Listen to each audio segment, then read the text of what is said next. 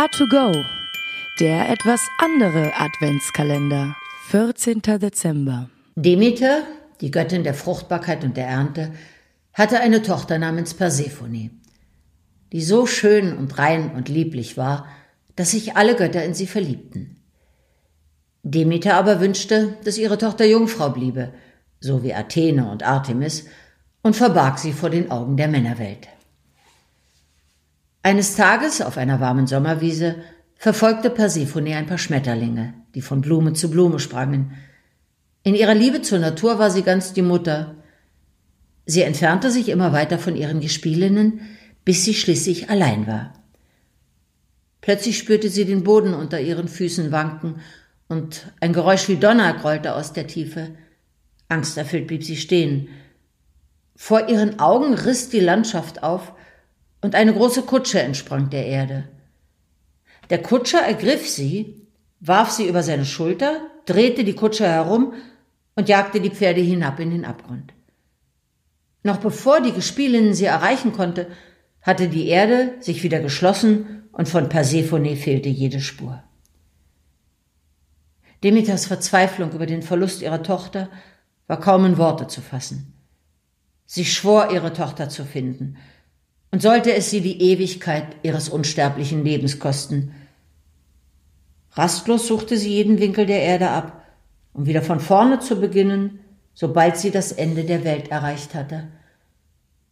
Vor Sorge um ihre Tochter zerfressen, vernachlässigte Demeter ihre Aufgaben in der Welt.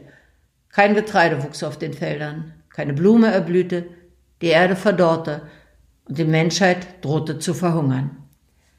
Aber sie konnte Persephone nicht finden, denn diese befand sich ja nicht auf, sondern unter der Erde, tief in der Unterwelt.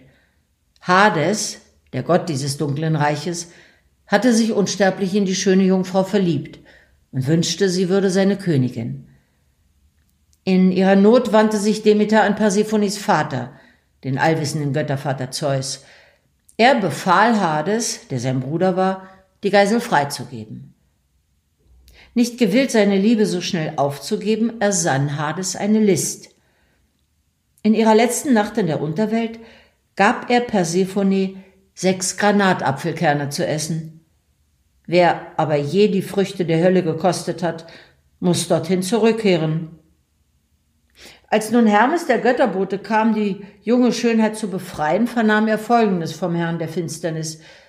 Persephone habe sechs Kerne gekostet, also müsse sie sechs Monate im Jahr zu ihm in die Unterwelt zurückkehren. Der Götterbote verneigte sich vor ihm und führte Persephone zurück in die Welt des Lichts. Demeter war überglücklich über die Rückkehr ihrer Tochter, so dass die Welt um sie herum wieder zu blühen begann. Es war eine große Freude, die für die Hälfte des Jahres anhielt. Die andere Hälfte aber verbrachte Persephone, so wie es das Gesetz der Götter verlangte, in der Unterwelt. Demeters Schmerz über die erneute Trennung ließ die Blätter an den Bäumen abermals verblühen, und eine Zeit des Sterbens zog über die Natur. Wieder sechs Monate später, mit Persephones Rückkehr, begann der Zyklus der Wiedergeburt und des Wachstums erneut. Tja, so entstanden die Jahreszeiten, die Liebe und das Leid einer Mutter brachten uns die Jahreszeiten. Und solange Mutter und Tochter beieinander sind, gibt es Leben auf der Welt. A2Go, dein Adventskalender.